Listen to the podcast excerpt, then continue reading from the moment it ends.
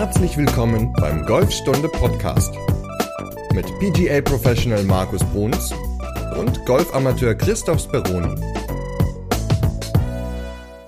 Die 99. Folge.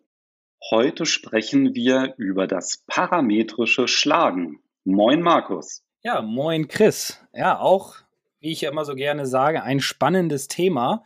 Folge 99, erstmal spannend. Wir haben nächste Woche Folge 100, da freue ich mich schon ganz besonders drauf. Denn ja, 100 Folgen, 100 Podcast-Folgen, also ich persönlich finde es cool, hätte nie gedacht vor zwei Jahren, dass wir so weit kommen und ich freue mich schon auf die nächsten 100 dann auf jeden Fall.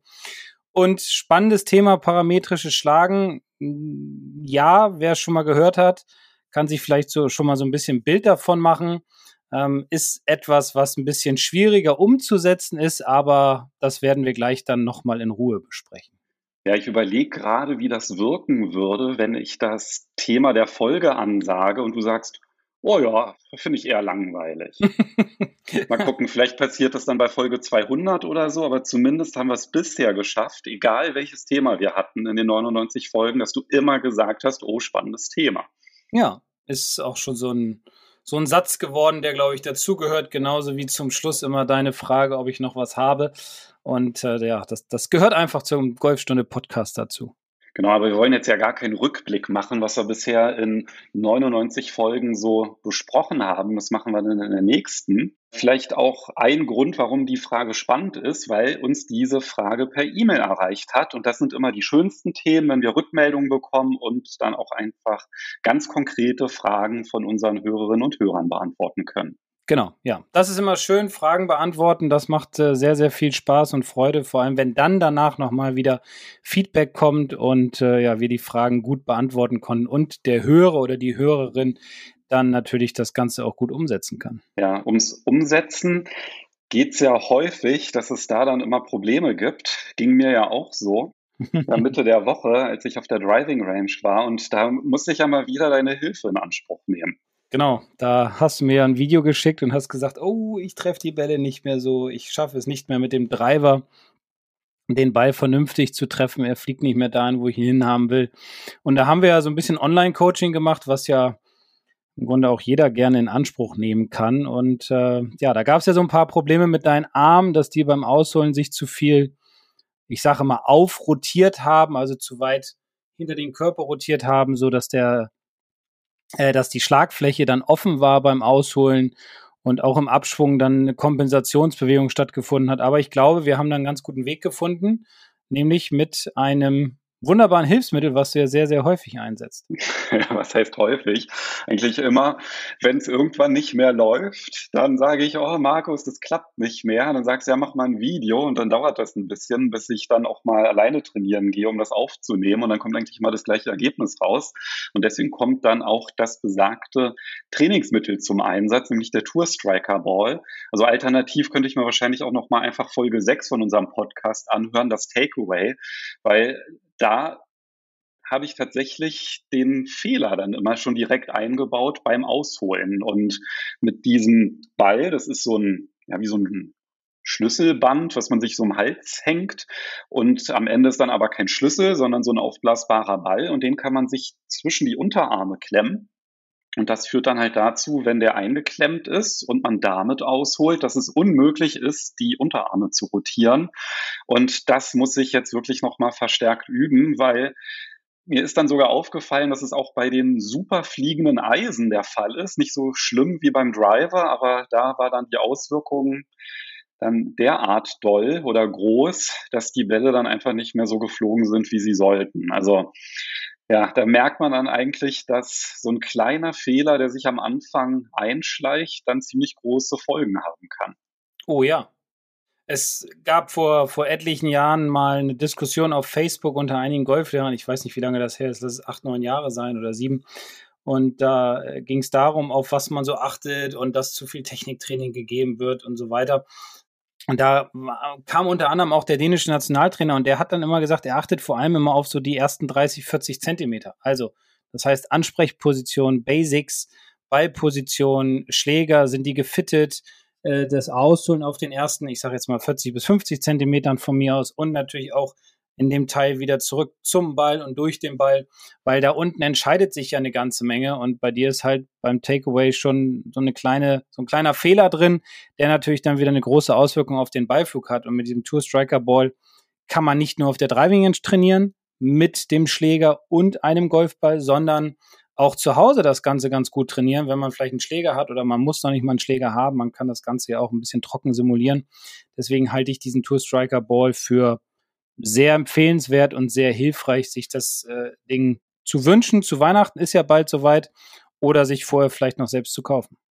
Ja, verlinke ich auch noch mal in der Podcast-Beschreibung. Du hast ja auch ein Video damit gemacht und mir fällt ein, also das letzte Mal da kam das dann auch irgendwie raus, weil ich habe in irgendeiner Folge habe ich dann nämlich auch diesen Tour Striker Ball verlinkt. Also ja, die die Dinge wiederholen sich. Also man hat immer irgendeine andere Baustelle. Jetzt, wo ich irgendwie mit dem Abschwung ganz gut klarkomme, dass ich da halt wirklich so halbwegs von innen an Ball komme, dann dann ist es halt dann wieder beim Ausholen und hat dann übrigens ja sogar auch zur Folge, dass es dann dazu führt, dass man tendenziell von außen kommt, oder? Wenn man da schon beim Takeaway so ein bisschen so dreht oder dass die Schlagfläche dann geöffnet ist im, im Treffmoment, das passiert ja dann auch dadurch, ne, durch diese Rotation. Ja, ja, ja. Also ich, ich kenne keinen, der beim Ausholen die Arme aufrotiert und dann von innen kommt und dann noch den Ball sauber trifft. Deswegen die häufigste Bewegung ist halt dieses Aufdrehen der Arme, der Schläger wird flach und man kommt dann eher von außen zurück, weil man das Ausholen kompensiert. Und ja, Kontakte sind natürlich dann nicht ganz so geil, meistens ein Slice, deswegen aufs Takeaway achten. Also, wenn man das Problem hat, hat halt hat. Genau, also falls sich irgendjemand wiedererkennt oder das überprüfen möchte, da gibt es ja auch mit der Mirror Vision App die Möglichkeit, seinen Schwung kostenlos zu analysieren. Und wenn man sie ihn einfach aufnimmt, da muss man dann nur darauf achten oder man kann halt gucken in der Ausholbewegung, dass die Schlagfläche Richtung Ball-Ziellinie zeigt. Also wenn man die Kamera auf oder das iPhone oder Smartphone in Verlängerung des ausgeholten Schlägers aufstellt, dann packe ich aber auch noch eine Videoanleitung mit rein oder eine, eine Textanleitung in die mhm. Podcast-Beschreibung, dass man sehen kann, wie muss man eigentlich die Kamera aufstellen oder das Smartphone aufstellen, wenn man seinen Schwung aufnehmen will. Da müsste man dann halt drauf achten, wohin zeigt die Schlagfläche und wenn die Richtung Himmel zeigt, das ist schlecht, das bedeutet, man rotiert die Arme. Genau. Sehr schön. Ja, eigentlich ganz einfach, ne? Eigentlich Hätte ich auch ja. alleine drauf kommen können. Aber ja, aber man merkt es ja meistens nicht so. Und deswegen gibt es ja uns Golflehrer, oder Golftrainer oder Golfpros, wie auch immer, äh, ja, die Kollegen sich nennen. Also von daher da immer gerne mal hingehen oder halt auch Online-Coaching ist ja auch eine Möglichkeit, um seinen Schwung zu verbessern. Und natürlich den Ballflug. Genau. Und den Ballflug, den kann man ja auch ordentlich verlängern durch parametrisches Schlagen. Aber bevor mhm. wir mit dem Thema einsteigen, würde ich ganz gerne noch auf eine Aktion unseres Werbepartners UCAT hinweisen. Und zwar ist ja jetzt gerade überall im Netz Black Sale, Black Friday und solche Aktionen. Und da hat sich auch UCAT was Schönes überlegt. Und zwar unsere Folge, die erscheint ja am 26. November, den Freitag. Und genau ab dem Tag geht es los. Und die Aktion, die geht dann bis zum 29. November, also noch einschließlich des Montages. Und da gibt es dann bis zu 20 Prozent auf ausgewählte schwarze Golf-Caddies und Golfbags. Cool. Also schwarze Golfbags und Caddies und welche Produkte sind das? Die UCAT hat ja mehrere Modelle der, zur Auswahl. Genau, also da ist zum einen ein Elektro-Caddy, der UCAT Carbon Travel 2.0. Also für alle, die auf ein Luxusmodell Wert legen mit Parkbremse und ganz, ganz vielen Extras, ist das halt eine Option. Es gibt aber auch einen Handwagen mit zwei oder drei Rädern, und zwar den UCAT Carbon Handwagen. Der ist halt extrem leicht und super für Flugreisen. Und bei den Bags gibt es sowohl wasserdichte Bags als auch klassische Bags und auch das sogenannte Sunday Bag. Das ist halt so ein ganz leichtes Bag für ja, die schnelle Runde im Winter, würde ich sagen, weil kann man dann halt so einen Halbsatz mit reinnehmen. Das wiegt nicht viel. Und gerade wenn man halt keine Trolleys mit auf die Runde nehmen darf, ist das, glaube ich, auch eine ganz gute Option. Alles in schwarz und wie gesagt bis zu 20 Prozent. Okay, und wahrscheinlich erwerbbar im Internet, oder? Genau, also www.ucat.de. Da findet man die ganzen Angebote und auch bei teilnehmenden Händlern. Cool. Ja, das ist ein gutes Angebot. Gerade jetzt Richtung Weihnachten. Super Black Sunday, äh, Black Friday ist es ja, es sind sogar dann ein paar mehr Tage. Also dann nichts wie hin zu der Website. Und ich selbst habe ja auch ein UCAT. Ich finde das Ding gut. Es ist klein, praktisch zusammenzubauen oder leicht zusammenzubauen und passt sogar in Mini-Kofferraum hinten rein. Also von daher, ja, kann ich das äh, nur empfehlen. Ja, dann würde ich vorschlagen, dass wir direkt jetzt mit dem parametrischen Schlagen einsteigen. Sehr gerne. Und da hatten wir die eine Frage, die dazu kam aufgrund von Folge 97, wo wir über Lag gesprochen haben. Da hat uns dann ja, wenn ich mich recht erinnere, ein Wolfgang, einer von den vielen Wolfgang, eine äh, E-Mail, glaube ich, geschickt, oder? Ganz genau. Und zwar, wie du es gesagt hast, hatten wir ja in der Lag-Folge darüber gesprochen, dass das koordinativ äußerst anspruchsvoll ist. Und da würde den Wolfgang interessieren, neben Lag-Bildung, in Klammern wahrscheinlich nur für Top-Koordinativtalente empfehlenswert, gibt es auch die Möglichkeit des parametrischen Schlagens. Und er hält das für einfacher zu erlernen und wollte dazu mal ganz gerne deine Meinung hören und wissen, was ist denn einfacher zu erlernen. Und idealerweise würde man ja sogar beides machen, ne, um besonders viel Länge zu erzielen. Ja, auf jeden Fall. Also wenn man beides hinkriegt, dann ist es natürlich schon ein Riesenerfolg und, und, und führt auch zu wesentlich mehr Länge, weil halt mehr Geschwindigkeit entsteht. Was ist leichter zu erlernen, Lag oder parametrische Schlagen? Es ist natürlich das ist eine schwierige Frage, weil es kommt ja auch immer so ein bisschen, finde ich, auf den Spieler drauf an, was kann er körperlich denn leisten? Und gut, ich mache den Job jetzt 20 Jahre, ich habe es eher seltener mit parametrischem Schlagen versucht bei den Leuten, sondern viel mehr mit Lag aufzubauen, weil sie mehr das Gefühl entwickeln, was die Hände machen. Lustigerweise ist es ja so, wenn wir über Lag sprechen, passiert bei den meisten auch ein bisschen dieses parametrische Schlagen. Nur das Thema ist halt, ich muss vorher in meinen Augen erstmal einen guten Ballkontakt haben. Also wichtig ist ein Ball-Bodenkontakt und wichtig ist auch, dass ich. Markus, darf ich dich ganz kurz unterbrechen an der Gerne. Stelle? Ich glaube, für die, die nicht die Folge 97 gehört haben, packe ich natürlich auch nochmal in die Podcast-Beschreibung. Sollte man vielleicht einmal ganz kurz zusammenfassen, nochmal, was Lag ist. Ich mhm. versuche das mal mit dem, mhm. was du das letzte Mal erklärt hast. Und zwar, Lag bedeutet, dass man den Winkel zwischen Schläger und Unterarm verzögert. Oder ich verzögere den Schläger dadurch, dass ich, wenn ich aushole, den Schläger eher gestreckt habe, also in einer Linie mit den Armen gefühlt. Also wenig Winkel. Und beim Runtergehen baut sich der Winkel auf. Genau. Also beim Ausholen weniger Winkel als im Abschwung. Dieses Lag heißt ja übersetzt verzögern, also verzögern des Schlägers in der Bewegung zum Ball. Und das geht halt besser, wenn ich beim Ausholen wenig Winkeln ha Winkel habe in den Handgelenken und beim Abschwung halt diesen Winkel ja, vergrößere, sage ich mal, also dass der mehr wird, wodurch halt mehr Geschwindigkeit entsteht, weil der Schlägerkopf halt ein kleines bisschen länger braucht zum Ball und dadurch entsteht so, ein, so eine Art Peitscheneffekt, sage ich. Genau, der Schläger wird beschleunigt und der Ball fliegt weiter. Genau. Und ich glaube, dass es auch ganz sinnvoll wäre, fürs parametrische Schlagen erstmal mit einem Bild zu arbeiten, was das überhaupt bedeutet. Ich würde das so beschreiben, wenn ich einen Golfschläger, das Griffende nur zwischen den Fingerspitzen festhalten würde und den Schlägerkopf hoch nehme und loslasse, dann habe ich ja im Grunde ein Pendel, das schwingt. Ja. Und parametrisches Schlagen würde bedeuten, dass ich kurz in dem Moment, in dem der Schlägerkopf den höchsten Punkt in der Pendelbewegung erreicht, dass ich den, das Griffende ruckartig hochziehe, weil das gibt einen zusätzlichen Impuls und dadurch schlägt das Pendel stärker aus. Genau, das Griffende geht hoch durch den Ball sozusagen, also bewegt sich nach oben durch den Ball. Ja.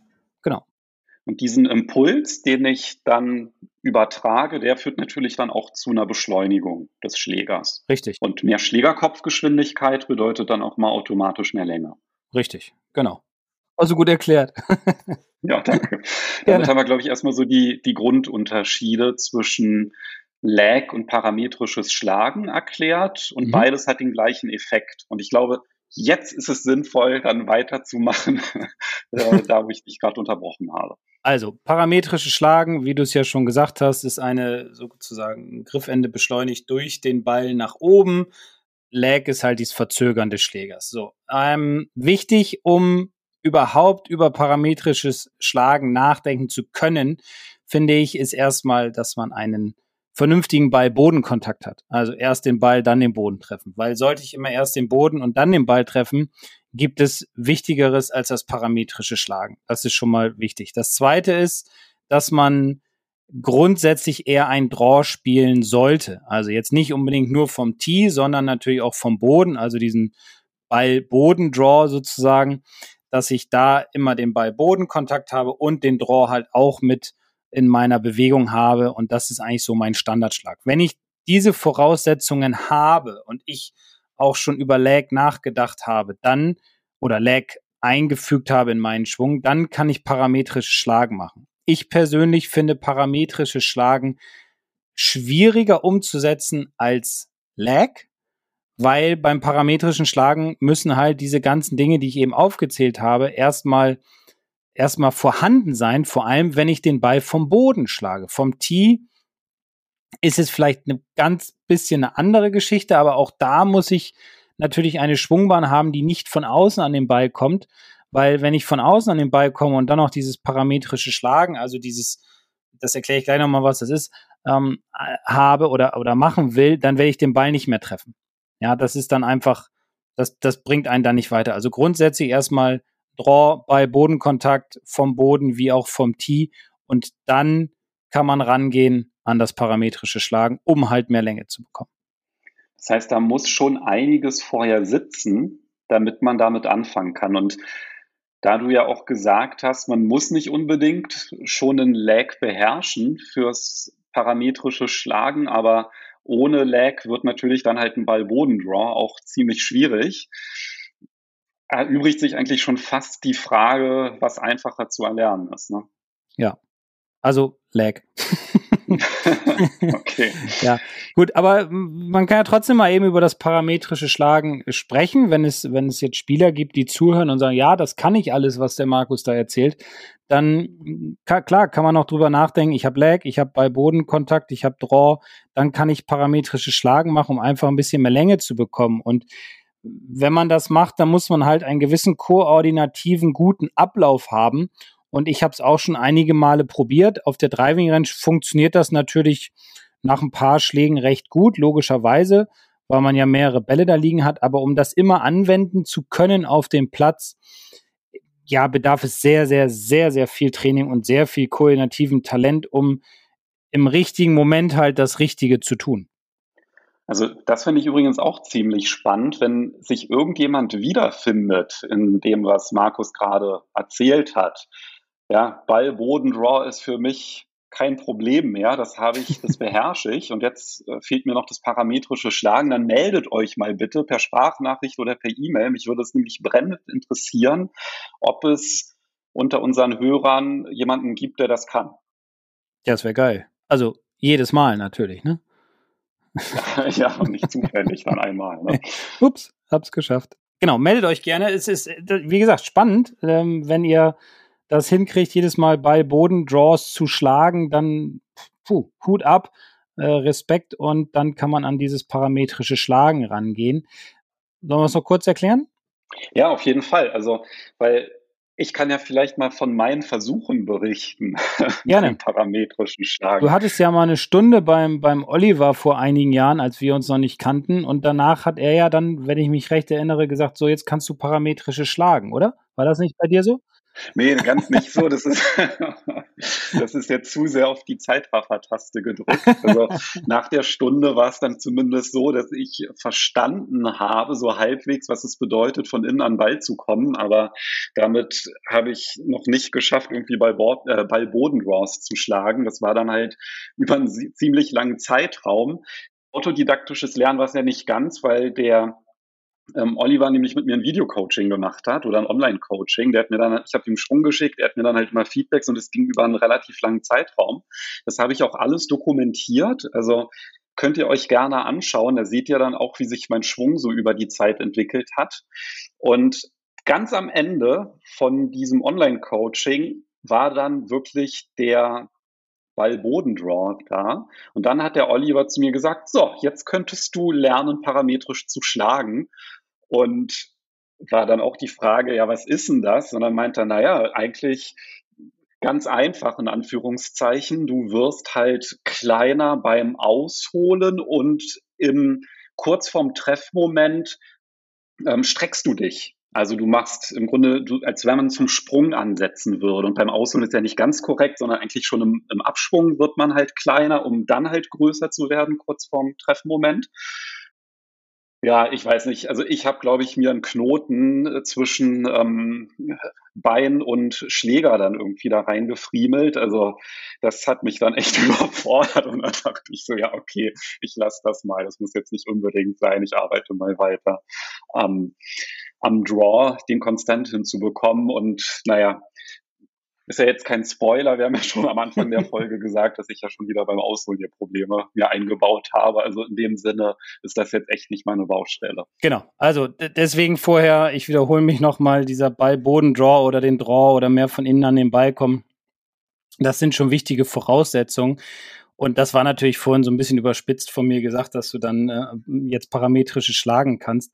Das dauert natürlich, bis man diese ganzen koordinativen Abläufe halt drin hat. Also ja, meldet euch wie gesagt gerne, denn äh, äh, würden wir uns sehr freuen darüber, wenn es jemand schafft, andauernd den Ball Bodendraw hinzukriegen. Aber lass uns doch mal drüber sprechen nochmal, wie man das parametrische Schlagen denn einsetzt, beziehungsweise auf welche Faktoren man achten muss. Hast du es denn dann mal probiert im Nachhinein mal so für dich, dass du gesagt hast, Mensch, jetzt gehe ich mal auf die Driving Range und jetzt versuche ich mal in der Bewegung zum Ball kleiner zu werden, sage ich mal, und dann im, im richtigen Moment mich zu strecken, dass ich im Treffmoment praktisch die volle Körperspannung habe, so dass der Schläger halt oder das Griffende halt hoch hinaus durch den Ball geht. Hast du das mal für dich probiert? Ja, habe ich. Und?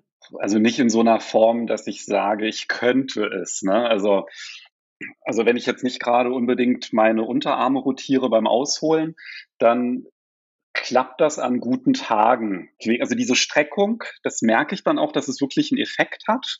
Ich weiß nicht, ob ich das perfekt umsetze oder umgesetzt habe da in diesem Moment, aber zumindest ist es so, dass ich im Treffmoment dann halt den Boden ganz stark spüre. Also das ist dann halt wirklich so, als es fühlt sich so an, als wenn man Energie aus dem Boden auf den Ball überträgt. Und ich glaube, das ist ja dann auch die Vertikalkraft, Richtig. die man da nutzt. Und ich habe eine Ahnung davon, wie sich das anfühlt, aber das ist dann halt keine Ahnung, wenn ich irgendwie richtig so im Flow bin und das super läuft und ich merke, hey, die Welle, die fliegen jetzt, dann kann ich anfangen, das so ein bisschen einzubauen und wenn ich dann aber irgendwie ja, kalt auf die Range gehe und keinen guten, also nee, das sind alles Ausreden, ich kann es einfach nicht. Ne? Also, ja. ja, ja, ja, du, alles gut. Ist ja, wie gesagt, auch nicht ganz einfach, weil man, man holt ja im Grunde ganz normal aus dann versucht man halt, ich beschreibe das mal, versuche das mal einfach zu beschreiben. Das wäre ja so, als wenn ich mich, als wenn ich stehe und ich will auf eine Kiste springen. Also das heißt, ich gehe ja runter in die Knie und dann drücke ich mich hoch und strecke mich ja nach oben, um dann voll in die Streckung reinzugehen, um gestreckt auf die Kiste springen zu können, egal wie hoch diese jetzt ist. Und das, darüber kriege ich ja den Druck aus dem Boden. Also das so, so beschreibe ich das immer, dass der Boden mir halt hilft, mehr Druck auf den Körper oder in den Körper zu bekommen, dadurch mehr Geschwindigkeit aufzubauen, weil halt, wie gesagt, der Schläger dann sich durch den Ball nach oben bewegt. Das Problem an der ganzen Geschichte ist natürlich, das Ganze dann mit dem Golfball umzusetzen. Das heißt, wenn man ausholt, wird man im Grunde in der Bewegung zum Ball erstmal ein ganz also eine kurze Distanz kleiner, dreht dabei sozusagen, wenn man das trainiert, dreht dabei sein linkes Knie unbewusst in Richtung Ziel und daraus resultiert dann nochmal, dass man nochmal wieder ein kleines Stückchen kleiner wird und jetzt kommt die größte Schwierigkeit. Man dreht halt weiter und streckt und muss sich dann im richtigen Moment äh, mit der Kopplung mit allen, allen Körperteilen dann richtig im richtigen Moment strecken, so dass dann auch noch ganz leicht die Hände vorm Ball sind, die Schlagfläche gerade da ankommt und ja, halt der Körper schon weggedreht ist, hochgedreht ist, die Streckung durch den Ball stattfindet und ja, wie gesagt, auch noch den Ball gut treffen, wodurch dann natürlich eine enorme Energieübertragung stattfindet, die halt hilft, den Ball weiterzuschlagen. Also das ist schon koordinativ, finde ich persönlich, sehr, sehr weit fortgeschritten, wenn man das auf die Reihe kriegt. Aber wenn das klappt, dann fliegen die Bälle, also meine Fresse. Ja, genau, meine Fresse, ja, gut Deutsch gesagt, ja. Ja, also mit Lag zusammen äh, haut das dann richtig rein, da gehen ordentliche Granaten durch die Gegend. Äh, klar, mit dem Driver sogar dann noch mehr als äh, mit, mit, dem Eisen logischerweise, aber ich schätze mal, man würde oh, bestimmt 15 Meter mehr Länge auf die, äh, auf die Bahn bringen oder auf den Ball bringen, so muss ich sagen. Ja, also den Tag, an dem das dann halt wirklich geklappt hat, also dass ich wirklich diesen Druck vom Boden und dieses Strecken im Treffmoment, das war auf der äh, Driving Range auf der Trabrennbahn Mariendorf, wo mhm. ich im Sommer ab und zu trainiere. Und da ist ganz am Ende von der Driving Range, da sind so Heuballen aufgestellt, weil da so ein Biotop ist ja, am Ende der Driving Range, damit die Bälle da nicht reinrollen bei den langen Drives. Und das war halt so, dass die Carry über diese Heuballen geflogen sind. Wahnsinn. Das echt, naja, das ist halt echt. Ja, krass. das ist dann schon, ja, da kommt dann richtig Zunder raus, ne? Also, weil, klar, der, der Schläger wird verzögert durch das Lag, dann kommt noch dieser Druck aus dem Boden dazu, dann, dann springt man hoch, dann dreht man sich nach oben raus und daraus resultiert halt wie gesagt, diese positive Energieüber Energieübertragung und man kann sich das ja auch mal angucken bei den Long Drive Jungs, also wenn die so schlagen, die, die heben ja teilweise ab, die, die fliegen ja richtig im Treffmoment, weil sie halt die volle Power entladen. Aber auch da haben die viel, viel Zeit aufgewendet, um das ganze Thema in ihren Körper reinzukriegen, um die Koordination auf die Reihe zu kriegen.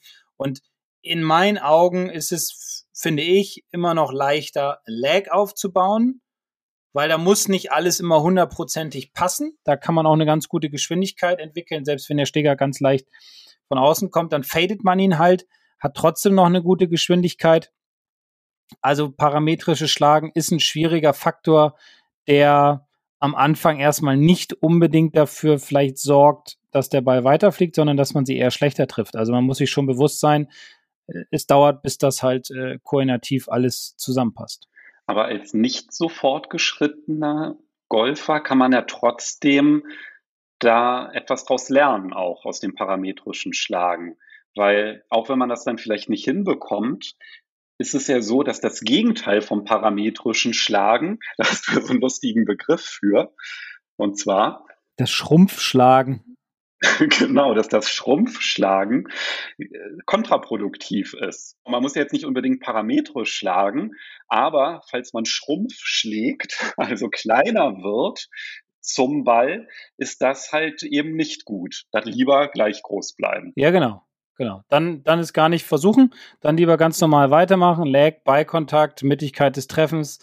Ähm, gut, Fitnessstudio gehört natürlich auch immer dazu oder Fitness überhaupt, um diese ganzen Dinge koordinativ auf die Reihe zu kriegen und der Körper muss das Ganze ja auch aushalten. Und wenn man sowieso zum Ball hin kleiner wird, also dass man sehr stark von außen zum Beispiel kommt und man wird dann noch kleiner, man will kompensieren, man zieht die Arme an durch den Ball und so weiter, dann das parametrische Schlagen zu trainieren wäre, ich vermute mal mit sehr starken Schmerzen verbunden, weil man andauernd in den Boden hacken würde. Deswegen müssen erst die anderen Faktoren alle sitzen. Ja, wäre keine gute Reihenfolge. Nein, definitiv nicht. Das Schrumpfschlagen erkennt man übrigens daran, dass wenn man seinen Schwung aufnimmt, und wir hatten ja schon eingangs erwähnt, dass in der Podcast-Beschreibung dann auch ein Link ist, wie man das Smartphone aufstellen muss. Das erkennt man daran, dass es so aussehen würde, als wenn man anfangen würde, am Ball zu riechen. Also man guckt sich an die Ansprechposition und Treffmoment. Und wenn dann halt die Nase runtergeht zum Ball, dann ist das ein starkes Indiz fürs Schrumpfschlagen. Ich schnuppere an meinem Golfball. Ja, nicht gut. Nach welcher Pflanze riecht er denn? Lieber denken so, bläh, der stinkt so, ne? Ja, so wegstrecken weg da, davon. Weg das da, ist genau. genau, weg mit ja, dem Ding. Genau. Also, ich hoffe, wir haben so ein bisschen die Frage beantworten können vom, vom Wolfgang. Und sonst melde dich gerne nochmal, gerne per E-Mail, dass wir noch darüber nochmal einen Austausch äh, ja, machen können. Ich, wie gesagt, empfehle immer erstmal Lag, Schwungbahn, Ball, Bodenkontakt, Draw, bevor man dann an das äh, parametrische Schlagen rangeht. Vielleicht noch ein ganz kleiner Punkt. Jetzt komme ich damit, ne? sonst ja, sagst du ja gerne. immer noch was dazu. Hast du denn noch was, Christoph? ja, danke, dass du fragst, Markus. Und zwar die Ansprechposition. Da würde ich auch noch mal ganz gerne drauf eingehen. Und zwar ist es dann auch zum Beispiel sinnvoll, den Tipp, den hat mir der Robin gegeben, der meinte zu mir zum Beispiel auch, im Hinblick auf die Vertikalkraft, also stell dich sportlicher an den Ball. Mhm. Steh auch ruhig aufrecht, ja, das ist aufrechter, also gar nicht so stark vorgebeugt, sondern du willst ja im Treffmoment gestreckt sein, dann kannst du es ja auch schon in der Ansprechposition tendenziell stärker sein. Ne? Also wenn man dann halt zum, also im Abschwung so ein Stück kleiner wird. Und mhm. das ist eigentlich auch nochmal so ein ganz guter Gedanke, dass man da halt nicht irgendwie so am Ball steht, dann irgendwie schon so, so gebeugt und äh, man riecht schon tendenziell am Ball. Das ist dann schon mal keine gute Ansprechposition. Also die Dynamik, die, selbst wenn man die jetzt noch nicht koordinativ in den Schwung übertragen kann, dass man die zumindest dann schon mal in der Ansprechposition hat. Ja, ja. Auch ein guter Tipp gute Idee. Also sportliche Ansprechhaltung, ein bisschen tiefer stehen, schon Spannung aufbauen, hilft dann definitiv auch, ja. Tiefer stehen, inwiefern?